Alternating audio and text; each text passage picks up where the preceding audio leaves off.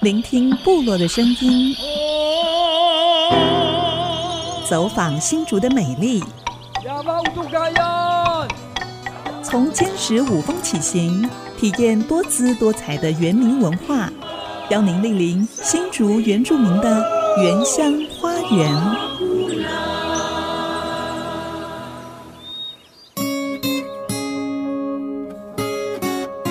大家好，我是安利给怒赖安林，我是比大 Amy 淑荣，欢迎收听原乡花园节目。原乡花园是在每个礼拜天早上十点播出，这是 IC 之音二十年来第一个深度介绍原住民族群、部落产业、文化传统、信仰的节目。安利牧师和我会走访新竹尖石乡十多个部落，把当地自然的景点、物产，还有泰雅族人最美的信仰、珍贵的文化、音乐跟故事带给大家，连我自己都好期待呀、啊！嗯，所以欢迎听众朋友，礼拜天早上别忘喽，十点和我们一起走进原乡花园，看见部落的美好。安利牧师，那今天我们第一站要先到哪里呢？马太部落。马胎部落就是马车的轮胎的马胎部落吗？不对，不对，马队部落。马队哦，原住民话是马队，马队只是翻成中文的时候，哦、很多人都说马胎了。听说马胎马队，它的意思是很多雾的一个部落，都是在雾茫茫的一片里头，因为那个是不是？路径啊，古道啊，都是啊潮湿的啊，哦、所以是很多雾。所以是现在的马胎古道，是不是？是。那刚才您说，呃，第一站要先到马队。啊，这个部落为什么呢？它这个地理位置是属于尖石乡的前山吗？呃，是最前山，嗯，也就是内湾商圈啊，大婶婆啊，非常有名的，对啊，这个王哥刘哥的故乡。之后一进去，第一个啊看见的那个桥，非常漂亮的桥，嗯，那就是往马队部落的大桥。哎，那它算是尖石乡的第一个部落吗？如果我们要进入尖石乡，呃，但是呢，就是右边转过去，可能要差不多开车要十几分钟吧，才到那个部落。嗯哼，那以前呢，那个地方是入山口，嗯、还需要用甲级的入山证才可以进入。哦，以前还要办入山证，哦，对，就是在那个桥旁边。那现在是不用了啊，当然了，现在都开放了。哦、桥底下呢，还有潺潺的流水。是，哎，那很多在夏天的时候可以体验一下冷泉的清凉。哦，那边还有冷泉哦。啊，对，野溪，野溪也是就从马太部落那边流下来的，跟这个原来的油罗溪的水泉。那小时候，安利牧师是不是也常在马队这边玩呢？有啊，因为我的阿姨啊，就是我妈妈的姐姐是住在马队的，哦，所以我们常常会去他们的部落玩，是，哎，会经过这个古道啊，马代古道，嗯。啊，有一次呢，因为那个路是很小嘛，是。啊，从那边走下来的时候，我不小心踩到一条蛇啊，然后卷了我的裤子。我就在那边跳啊跳啊跳跳，是跳了一直跳跳跳下山。啊，还好他没咬你哦。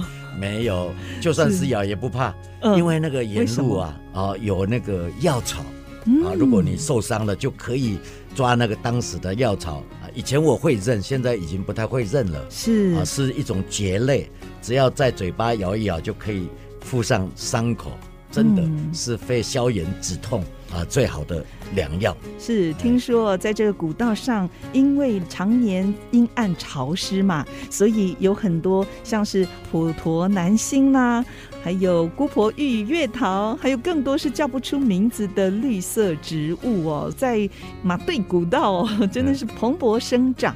这个呢，也是我们泰雅族人过去会常常拿来使用的一些植物，是不是？对啊，那边。真的是物种很多，嗯，那其中有一个呢，就是有一点深咖啡色啊，不高，大概三十公分。只要我们走路啊，如果是走累了、渴了，就可以马上剥它的那个茎根，啊，剥它的皮，就马上可以吃，可以止咳。哦，还可以止咳，因为非常的鲜嫩，是，有一点带有酸味甜性。走那个步道最吸引人的就是你可以一边唱歌，对，一边走路这样。是，难怪哦，很多的原民都有好歌喉。那听说呢，在马队马胎部落出了一个很有名的声乐家，是不是？对，还留美哦。他是我的表哥哦，哎，叫做马志 马志撒杜马志撒杜于锦福教授。那我们今天就特别邀请于锦福教授来跟我们分享他所采集的泰雅古调，还有他所创作的歌曲。那在最后一段，我们也要介绍泰雅族重要的传统乐器口簧琴。我们也邀请到江明清牧师来跟大家介绍口簧琴的制作，他还会现场示范吹奏哦。广告过后马上回来。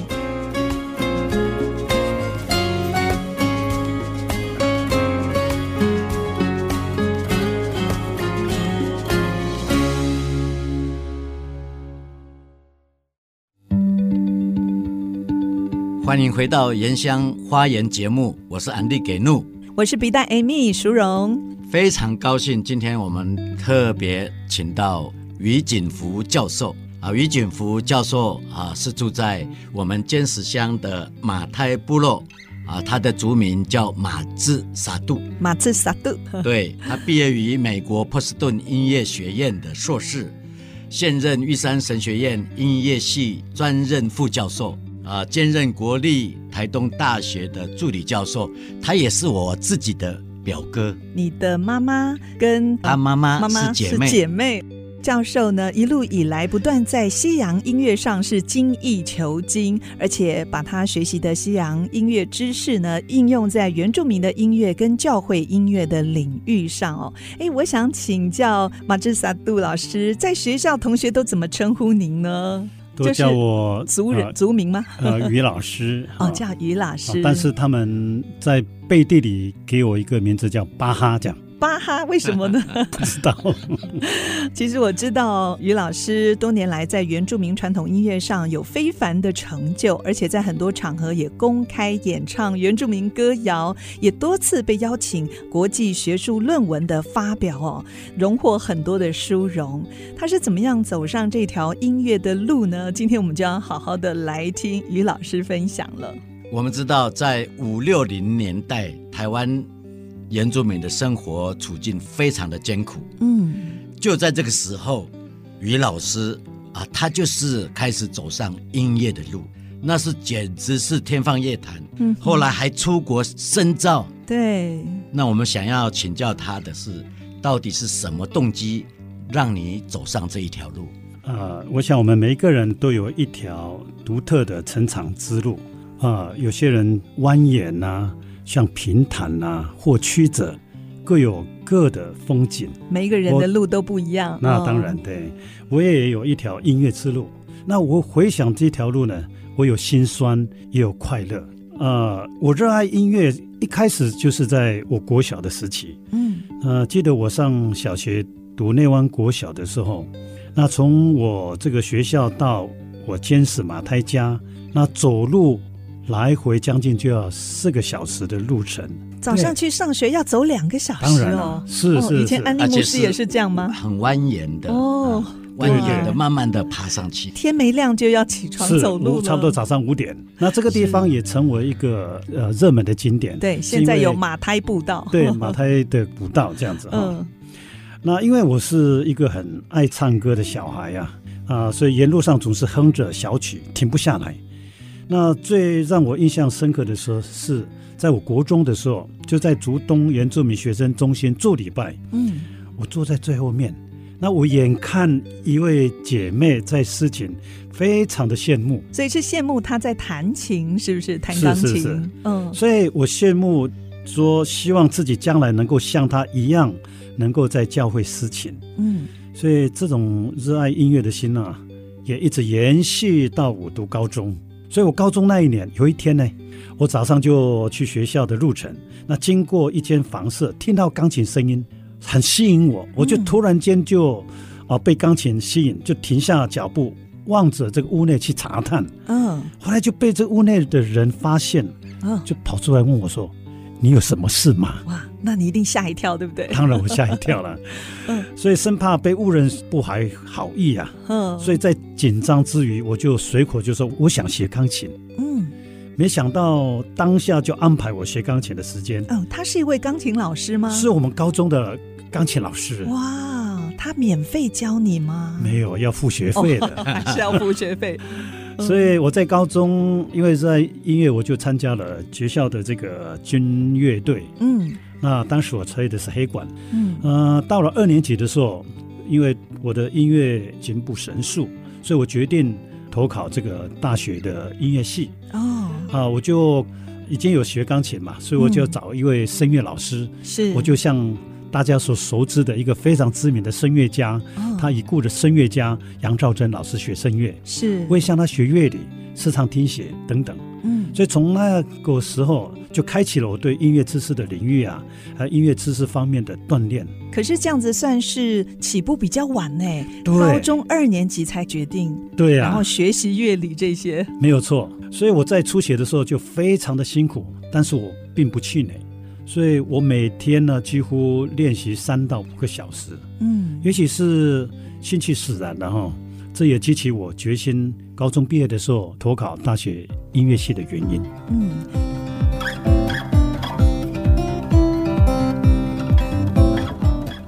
现在于教授是在玉神教书，在玉山神学院的学生都是原住民。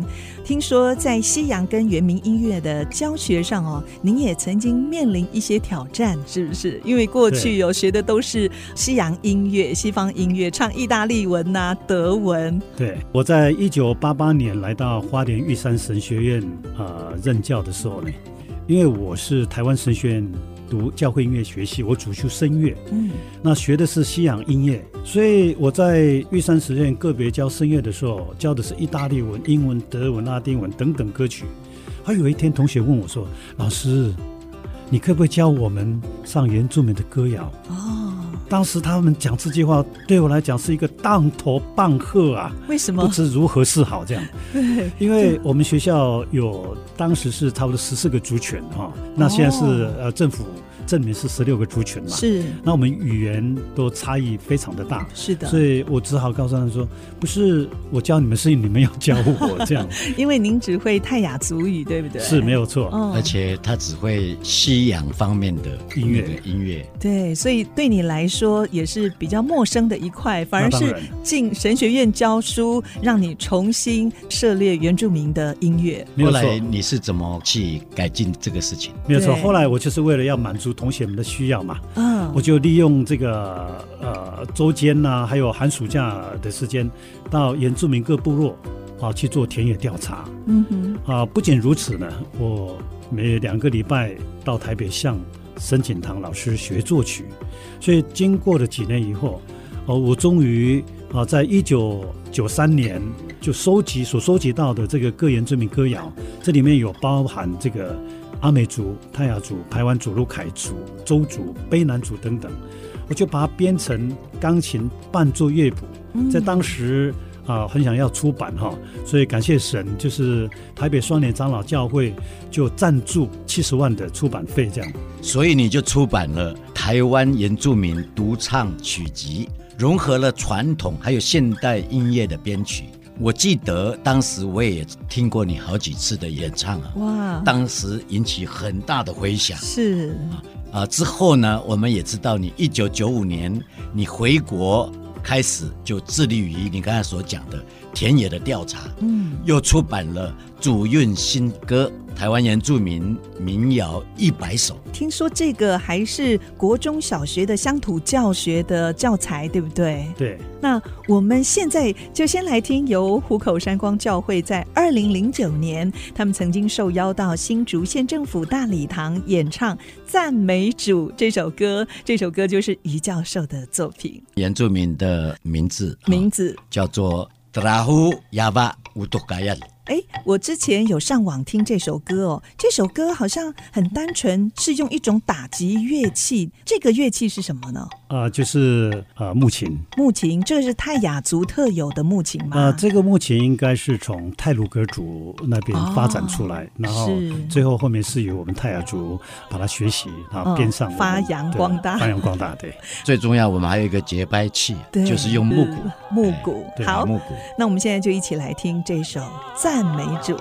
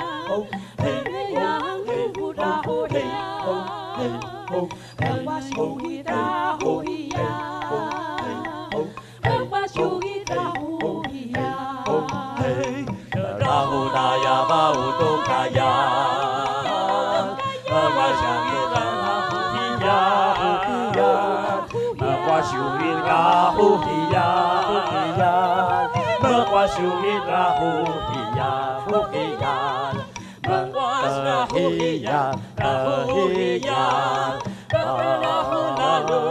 Hallelujah, Rahuia, Rahuia, Rahu Namasana Kedua.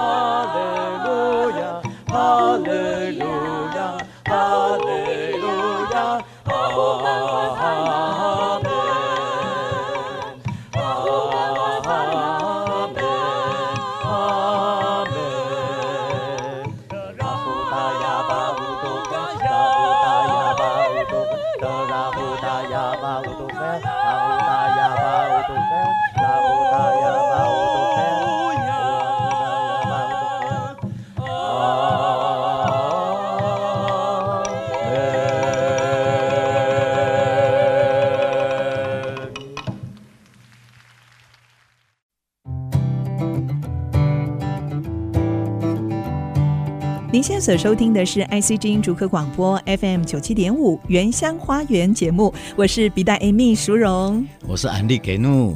刚才我们听了于锦福教授马自萨杜的音乐作品，啊、继续要请教啊、于教授，当初你出国到波士顿音乐学院进修的时候，出国之前出版了台湾原住民独唱曲集，引起热烈的回响。回国后又出版一本主韵新歌《台湾原住民民谣一百首》，那你是怎么去完成它，或者是出版后的效应？啊，对，你们提到这本曲集出版后的效应呢、啊，的确出乎我意料之外。这本曲集就是那个台湾原住民独唱曲集，被北艺大的作曲家钱南章教授啊，他引用了我里面的。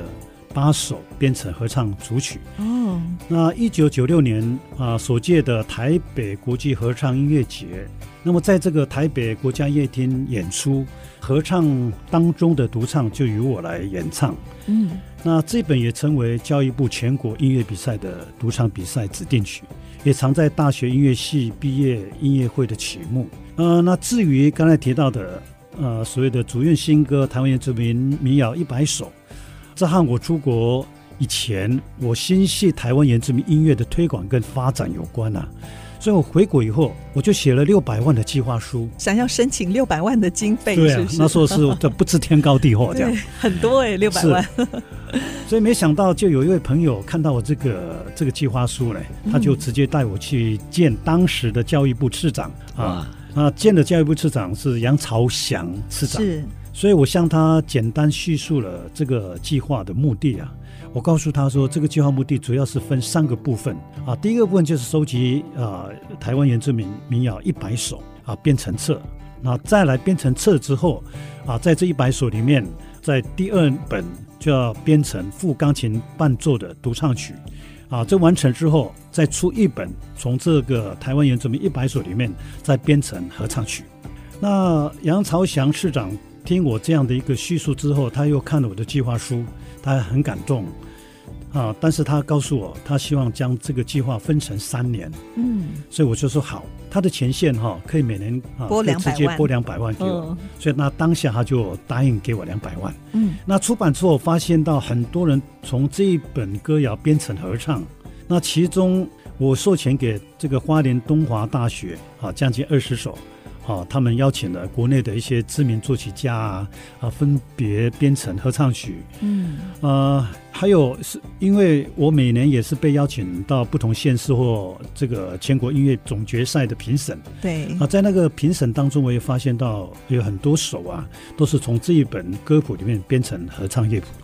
是，我相信您在当评审的时候一定很感动，看到台上是唱您所采集还有编写的歌曲，是不是？是真的是不简单呢，真的，而且是那么跨那么多族群的对这个语言。那我很好奇，不晓这一百首当中，于教授哪一首是您最爱的呢？哎，这个很难选，对不对？我想说，你是主修深夜，能不能就跟我们分享一下？哎，对，你的好歌声 啊，还有你是创作的。那种喜悦，哎，我好像在这本祖韵新歌里面有看到一首叫做《起来吧，泰雅族人》，应该是很振奋的一首歌，对不对？对。那今天可以跟我们献唱吗？啊，可以，可以。这首歌它内容大概是在讲什么呢？那这首歌是属于现代创作曲，嗯，呃，其实这首歌是我的子女陈立威他的呃合唱曲，那我再把它改编成独唱的。哦，那这歌词的内容呢，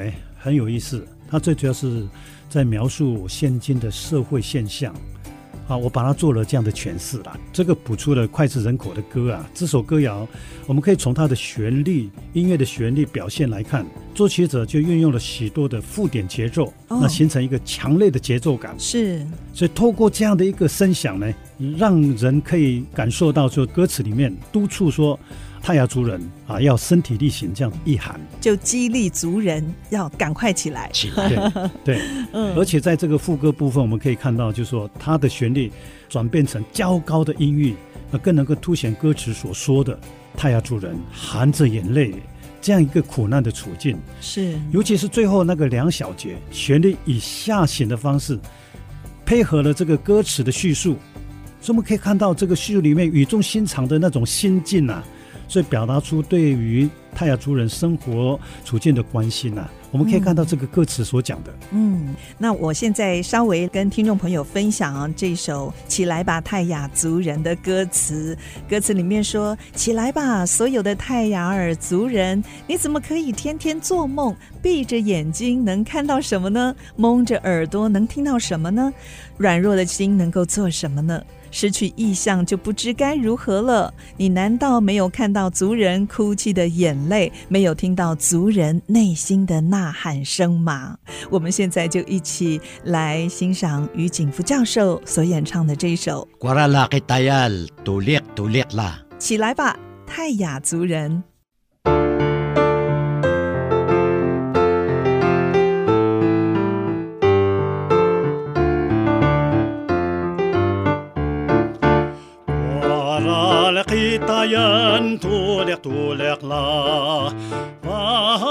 西斯比克列克列拉，克米罗杰克纳努克丹达，苏丹巴巴达纳努蓬安拉，瑟沃纳拉沃罗耶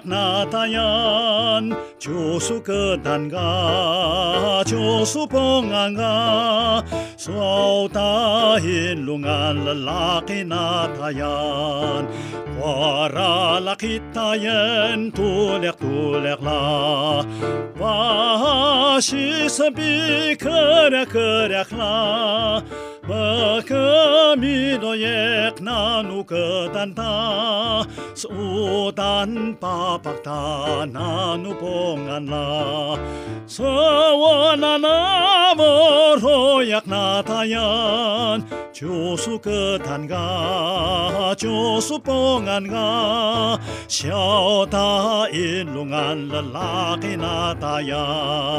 Xiao ta inlungan lalaki natayan 都鸡皮疙瘩了。我也是，心里面就开始有一些澎湃啊，热血奔腾哦。于教授，你多年来投身原住民的音乐，对原住民音乐保存还有拓展有非常大的贡献跟建树。我很好奇，在音乐的采集研究，你的做法是什么？我们知道原住民音乐文化的传承啊，不仅是要做所有的田野调查，是，而且还要透过教学、研究，或或者有所谓的比赛、表演、创作等等方式啊。那原住民音乐，我们知道从这个传统趋向创新，从现今来看已经是普遍而且是必然的现象，是，也是时代的趋势啊。所以，我们不仅仅要继续发掘，我们也要保存祖先的诗歌。那更重要就是说，我们要创造、创作时代潮流的音乐。嗯，创造时代的这个音乐是我们责无旁贷的，是我们应该要努力的方向。嗯，不过于教授，现在国内也有很多单位都在举办乡土歌谣竞赛，甚至新著名母语的这种歌谣竞赛，那您怎么看呢？啊，对，没有错。这个从传统元素，我们把它创作成现代可以接受的模式。啊，我们也可以看到很多有这方面的不同的元素存在。就歌唱来讲，有保留传统的歌唱模式，那也有模仿传统歌唱的模式，那也有流用流行的歌唱模式，或者是所谓的美声唱法。那么这些方式是重重新塑造所谓的新的歌唱形式，嗯，就让我们原住民歌谣可以回旋在所谓的声乐。或者是传统之间另做一种诠释啊，虽然有些这样的方法、这样的唱法啊，似乎颠覆了所谓的过去的传统，但也是为我们现代人找到一条亲近传统歌谣的途径。是，不仅可以丰富表演内容，也让我们体会到所谓的啊传统歌谣无限发展的生命力。嗯，那在研究方面，那我自己也不断透过这些素材啊，用这个学术模式啊发表。那我在啊很多地方很多年里面，那现在我投身在这个学术的研究，我们可以啊在一些网络可以看到我的作品。如果朋友们有兴趣，只要打我的名字，你们就可以看到我那些作品。嗯、那于教授，呃，美声唱法还有吟唱传统歌谣。这种歌谣模式与传统自然唱法是非常不同的，能不能请你做一点示范或者来说明一下呢？所谓的美声唱法，或者是所谓的传统自然唱法，如何来区隔这两者之间的关系？我用简单一句话来表达，就是所谓的唱腔问题。嗯，所谓唱腔，就是要用呃要用何种方式？这样的方式，其实在学界啊、呃、学术界看法也是相当分歧啊，到现在也没有一定的。客观标准了，嗯，那我们从民族音乐学的角度来看，演唱他们认为说，演唱原住民歌谣啊，他们认为说应该要保持原来原住民传统的唱法。它是有一个特别的唱腔，是不是？就是如果我们要辨别它的一个特别唱腔，那最主要是在它的语言哦，对，还有一个就是它所谓的歌唱的语韵，语韵，语韵，哦，还有就是。过去传统的唱歌的模式。是是、啊，然后特别在歌唱的腔调上，嗯，我们不可以有太多的所谓的美声的唱腔在这里面。对，是。那另外呢，有些学者专家，特别是指一些声乐家或指挥家啦，嗯，那他们就是从创新的角度，那认为说原住民的音乐不应该停留在过去，是。应该跟进时代的趋势，所以歌唱方式他们认为说应该要突破。嗯啊，基本上这两种看法都有理。我认为这两种唱法啊都可以融合在一起，也就是说，尽可能保留原住民唱家的特性，是。但是我们也可以借鉴西洋美声的发声原理啊，这是我个人的看法跟做法。这样，嗯哼。那么唱原住民歌曲，加了西洋美声唱法歌唱技巧啊，可能有人认为说，哎，这样子唱会被批评为说会失去原住民味道。但是呢，如果我们借鉴西洋的歌唱模式，也会有意想不到的果效啊。嗯，那我们从表演的角度来看，啊，你为了要表现原住民特有的自然性的唱腔，而避开了所谓的美声歌唱技巧，会造成所谓的问题，音量小，声音出不来。或是高音唱不上去，就会得不偿失。是，当然我们也要了解原住民的歌唱所谓的韵味，还有刚才讲到的语言的发音、歌唱的神情，还有族群特有的腔啊，是我们必须要去琢磨的。嗯，啊，所以我可以翻唱啊这首泰雅族古调《迁徙之歌》，示范这首《迁徙之歌》之歌太好了。那我们现在就来听于教授的示范。哦。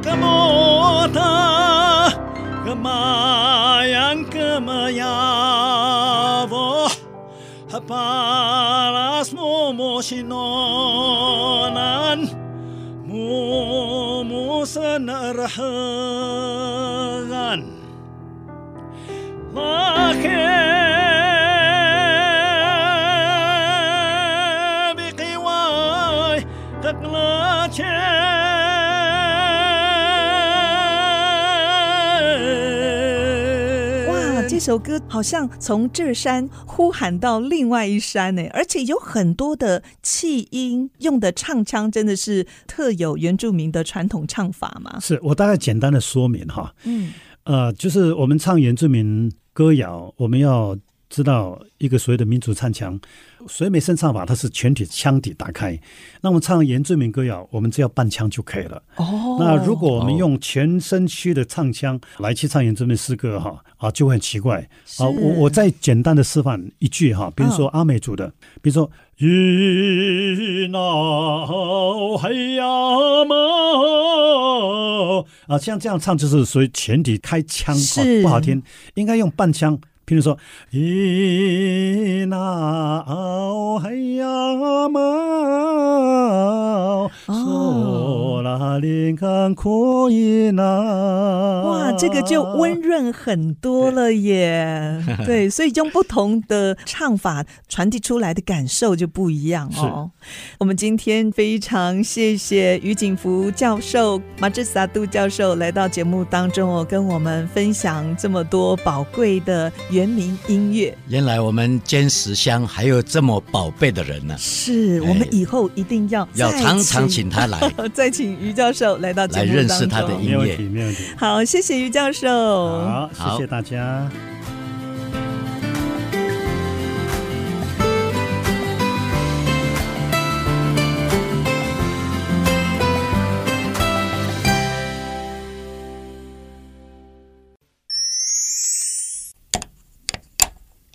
这个好像坏了，哪里坏？这是我们打样的口簧琴，要这样用。不懂要问嘛。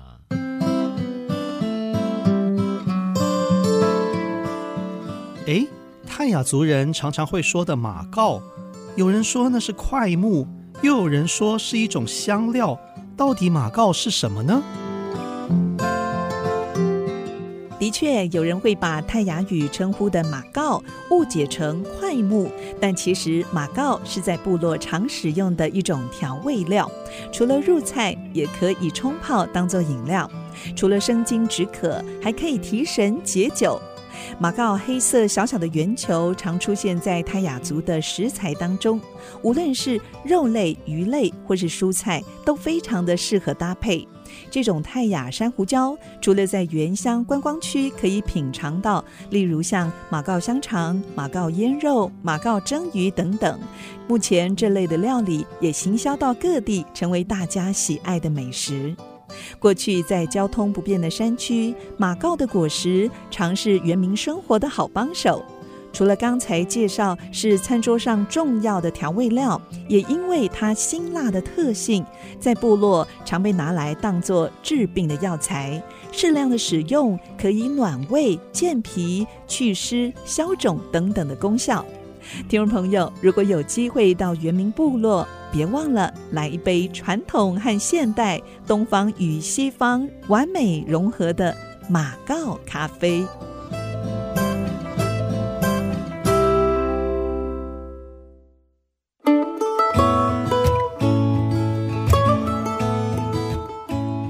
回到原乡花园节目，我是笔袋 Amy 淑荣。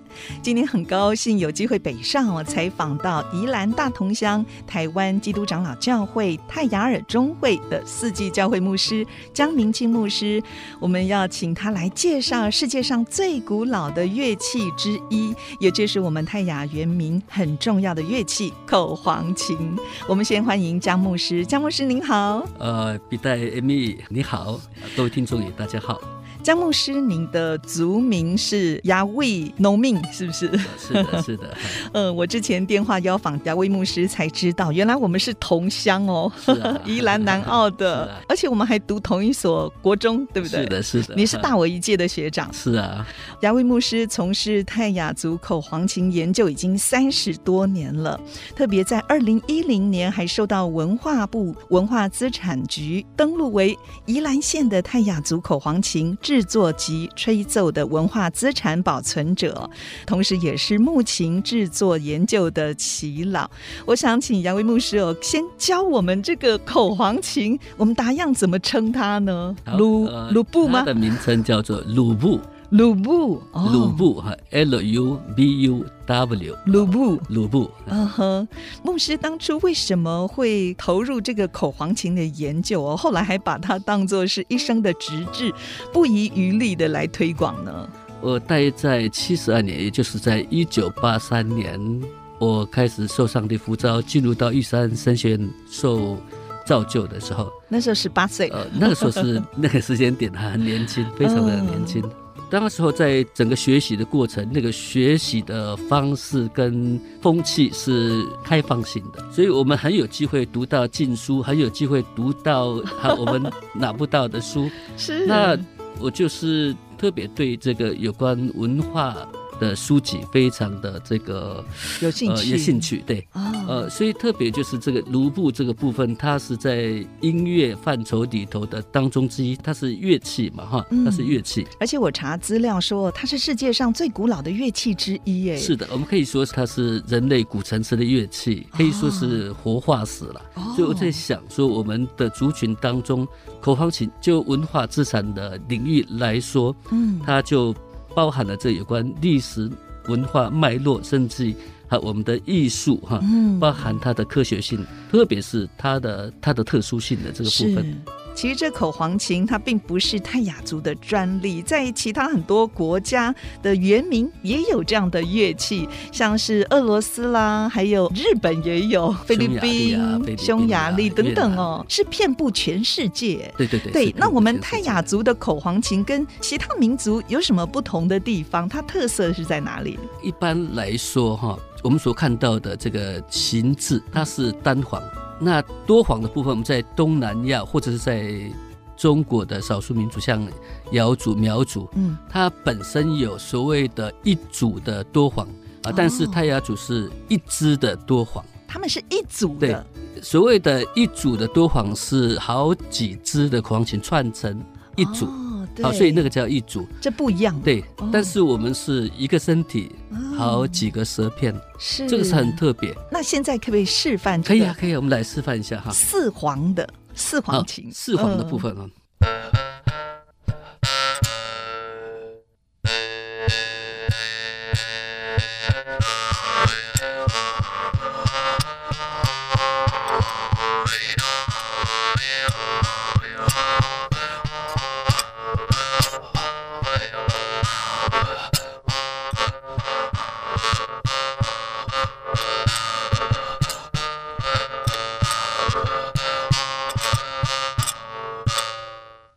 这个是我们的传统音乐吗？我们听到的是四个音阶，哈，呃，不管起音或者是结束音，落在哪一个音阶都没有关系，啊、嗯。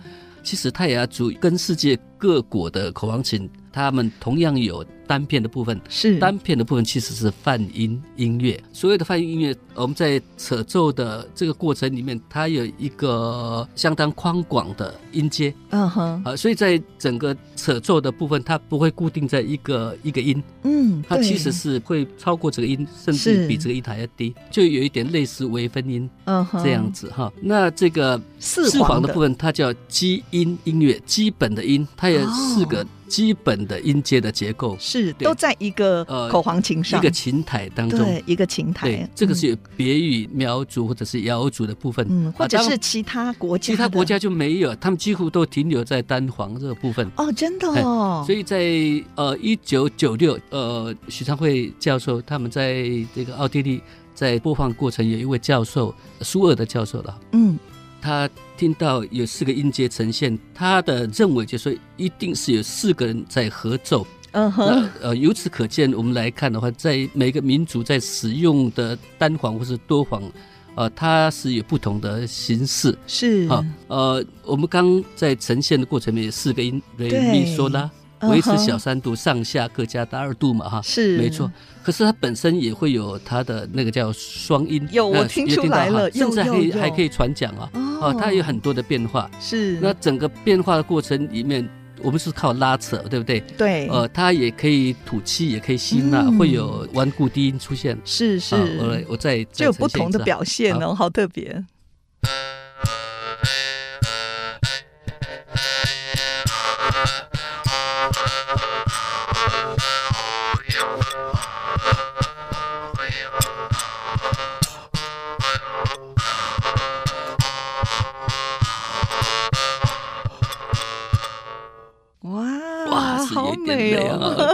很辛苦哈，对不对？一直吐气，对，然后还要靠那个气流，还有旋转啊，可以说是全身的运动了。对，他的演奏的方式是有别于这个单簧的，嗯。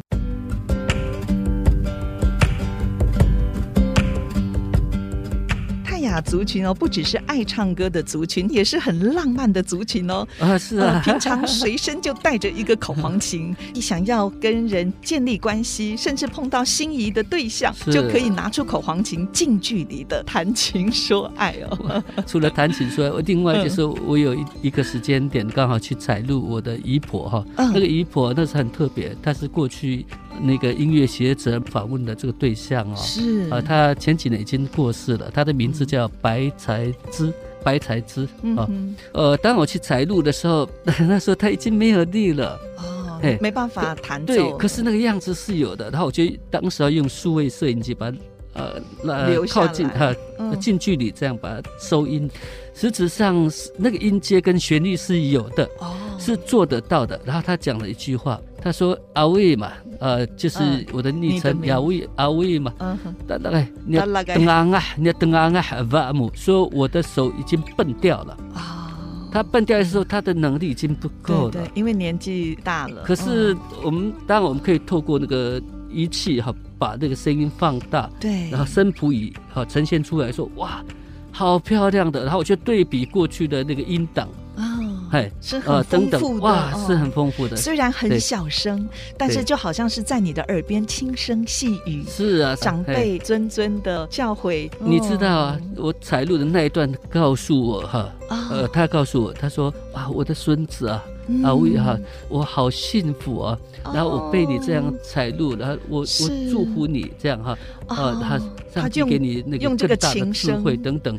然后他说，呃，你要怎么样怎么样？他这个也有一些训诫跟一些叮咛的话，对对，新的后，新的后在叮咛我。哦，是。他甚至也表达说谢谢哈，这个孙子也能够来采录他一些东西留下来，是这样的，哎，这好美好的一段 经历，是。哎，姜牧师，口簧琴哦，在部落里面都是自己做嘛，自己用，是啊，对不对？那制作会不会很困难呢？呃，是一丁点的这个困难呐，哈，呃、嗯，跟一个人的成长哈，然后手作都有关系。嗯，呃，当然琴台的部分是竹子嘛，是。那竹子的部分，先要处理它的琴身，我们先做口簧卧座，呃，口簧卧座做好以后，然后再做一个簧片间，嗯，簧片间就是那个放簧片的空间，在处理。黄片座，簧片座就是现在看到的，好像两颗眼睛一样啊。然后再再裁剪那个簧片，啊，压条细绳，压条细绳，它的绑法也呃，这是很传统性的，用藤来绑，或者是用那个用麻线等等。是。那绑好以后，那就是要调音了，就是身子部的部分。调音哦。哦，这个这个很哦，这个很调音很重要，对不对？对，很 很困难的。所以基本上它的工序是这样。呃，你会讲说，我可以颠倒来做哦，你永远不会成功。哦，一定有它的次序，一定有它的流程，对对对对对是不是？这是它的工序。嗯，那过去就是用一把那个自制的那个。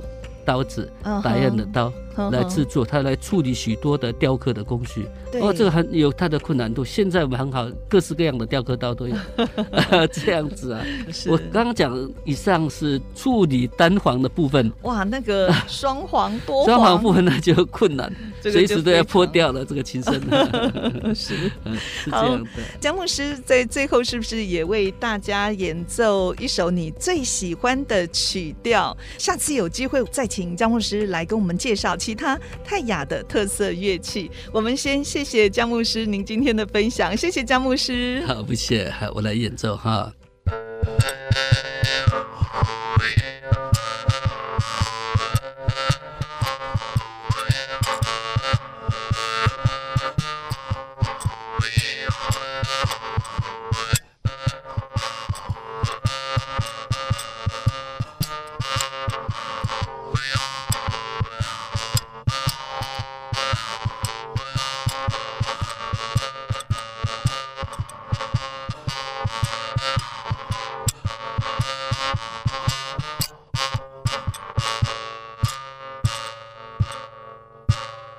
哇，姜牧师应该是满身大汗的吧？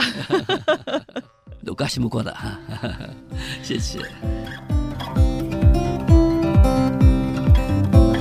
啊，我们特别感谢姜牧师今天的分享，他算是我们大叶的另类奇人，他默默的在做文化产业这一块，而且是静静的做，所以他的设计、他的做法完全是按照传统的，所以可以作为。往后的教育，诶，传承的一个很重要的资产。嗯，当然了，泰雅族的乐器不只是口簧琴，口簧琴是因为它是最传统的。是，后来也有接着就是有木琴、竹笛等等，嗯、我们将来会一一的介绍。是，今天我们节目就进行到这里，也欢迎大家上 IC 之音的网站点选 AOD 随选即播，随时收听我们原乡花园节目，也可以留言给我们哦。期待下个礼拜天上午十点钟，我们在空中频道再相会。我是安迪给怒赖安林，我是比大 Amy 淑荣，拜拜。拜拜。本节目由汉唐科技、配景科技、雷城科技联合赞助，关怀原乡文化，体验在地特色，带您走进新竹原住民的美丽花园。